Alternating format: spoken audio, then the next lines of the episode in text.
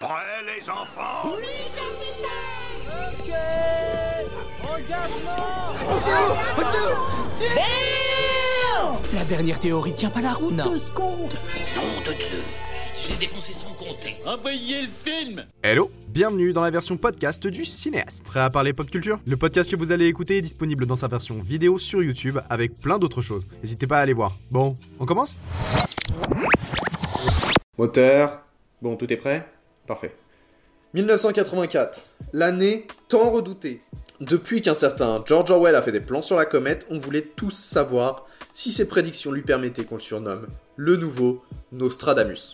Et avec beaucoup trop de films devenus des grands classiques du cinéma et des séries qui restent dans la mémoire de tous ceux qui les ont connus, l'année 1984 a été très riche en émotions. Alors il est temps de revenir sur tout ce qui s'est passé sur nos petits et nos grands écrans. Cette année-là, on a eu le droit à un Schwarzy pas content du tout, à un Sting dans un désert et à un affrontement entre une boule de poils et des fantômes. Pour vous aider à vous situer dans la chronologie de notre voyage, à cette époque, on était au 3 millième épisode des Feux de l'amour à peu près. C'est-à-dire par là. Les chaînes de télévision ont diffusé la troisième saison de Cheers.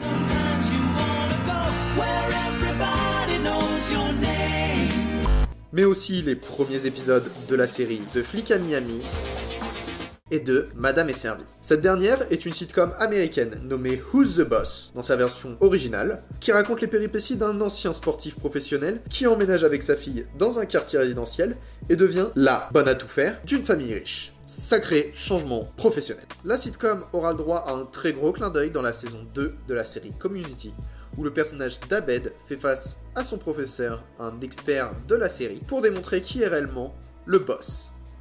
Moi je dis que c'est Samantha Avec pas mal d'autres références dans les œuvres qui lui ont succédé, cette série fait partie des sitcoms précurseurs du genre.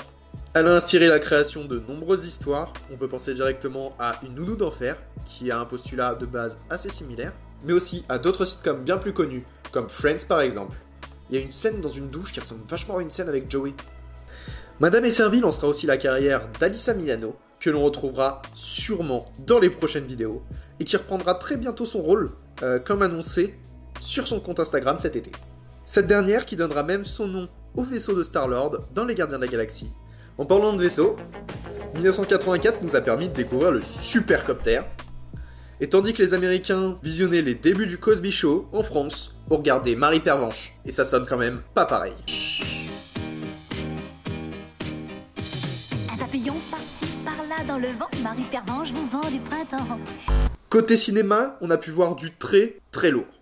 Pour commencer, on a eu droit évidemment à l'adaptation du récit de George Orwell, que j'ai cité un peu plus tôt, 1984. Ensuite, on a appris un art de combat ancestral avec Maître Miyagi dans Karate Kids, qui a grandement impacté l'image de cet art martial.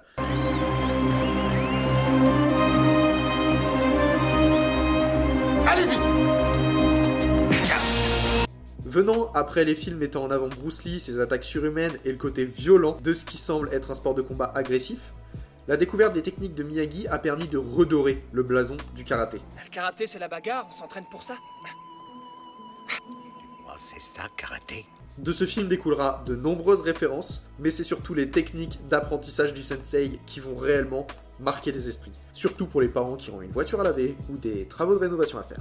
De ce film se développera plusieurs suites et reboots, ainsi qu'une courte série d'animation. Récemment, Daniel San a repris son rôle dans la série Cobra Kai, en compagnie de son ennemi fidèle, interprété par William Zabka.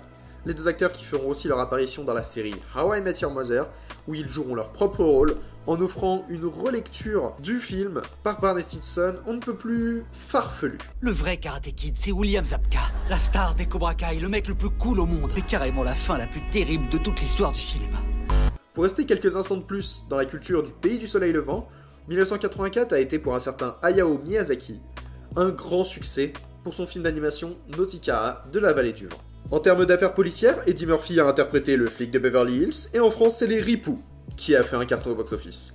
Qui dit police dit gangster, et avec un peu de retard, les Français ont découvert Al Pacino dans le célèbre Scarface, quand De Niro, de son côté, tenait la tête d'affiche du dernier film de Sergio Leone, Il était une fois en Amérique. Donc, 1984, c'est surtout une année musicale, puisqu'on a récompensé le film Amadeus pour de nombreuses raisons et de façon totalement méritée. Il faut voir ce film, il est vraiment merveilleux.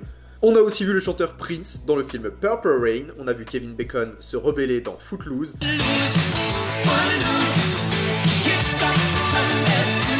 Et Sting dans l'adaptation du roman de Frank Herbert Dune par David Lynch avec un style vestimentaire digne d'une piscine olympique.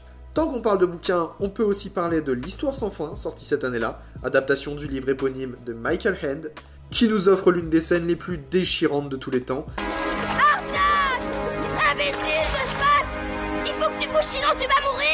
Mais aussi une bande-son qui aura un clin d'œil bien plus tard dans la troisième saison de Stranger Things.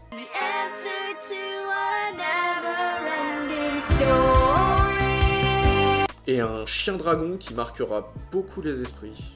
En outre, Michael Douglas est parti à la recherche du diamant vert sous la direction de Robert Zemeckis. Harrison Ford a renfilé son chapeau et a sorti son fouet sur demande de Steven Spielberg. Et Arnold Schwarzenegger et James Cameron nous ont terminé pour la toute première fois. Mais l'affrontement de l'année a eu lieu au tout début de décembre. Ah là là, le mois de décembre, l'hiver se pointe, les gens se précipitent dans les magasins pour acheter des animaux d'espèces inconnues comme cadeau de Noël, un dieu sumérien débarque d'une autre dimension pour détruire notre monde, un Noël banal quoi. Et oui, en 1984, on a eu le droit à l'affiche à un affrontement colossal.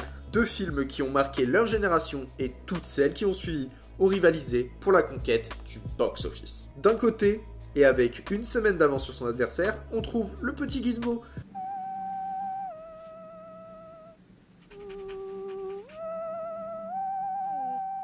Le Mogwai tout mignon qui, sans le vouloir, provoque la panique dans toute la ville et qui n'a absolument pas inspiré d'autres mascottes de films et de séries par la suite.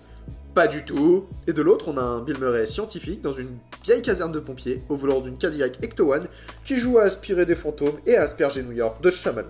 Et après ce film, tout le monde a déjà pris l'aspirateur de la maison pour partir à la chasse aux fantômes verts plein de morts. Non? Y'a que moi? Pardon Bah ça va, il y a Luigi et cette bande de gosses là aussi.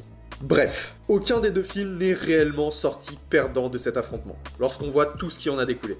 Que ce soit en termes de produits dérivés ou de suites, plus ou moins bonnes et plus ou moins attendues, ces deux films sont devenus rapidement des piliers de la pop culture. Et bien sûr, on compte plus le nombre de références qu'on peut trouver dans diverses séries et autres films. Who you gonna call?